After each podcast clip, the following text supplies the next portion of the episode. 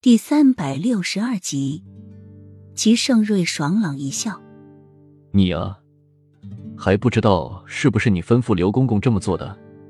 你就是不希望朕杀人。现在有个哑巴太监，你可以不用那么担心了。快给朕擦背。”好嘞。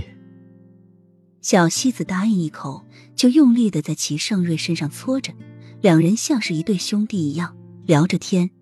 洛英就在一旁听着，心中更是疑惑了。这样的齐盛瑞，他何时见过？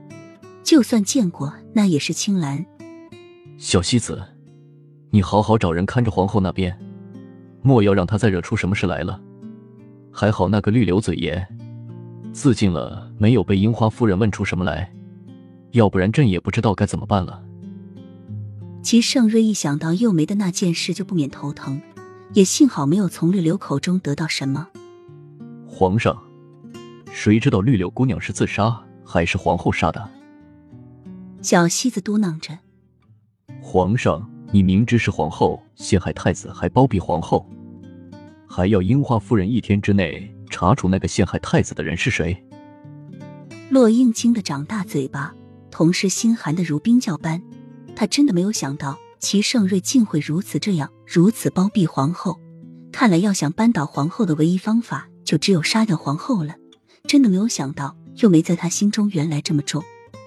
齐盛瑞叹了一口气：“幼梅以前不是这样的，只是因为一直没有孩子，害怕朕不再宠她了，所以才会这样做。这也不能怪她。如今就是朕想给也给不了了。那皇上……”也不能这么包庇皇后啊！说不定以后还会做出什么事来。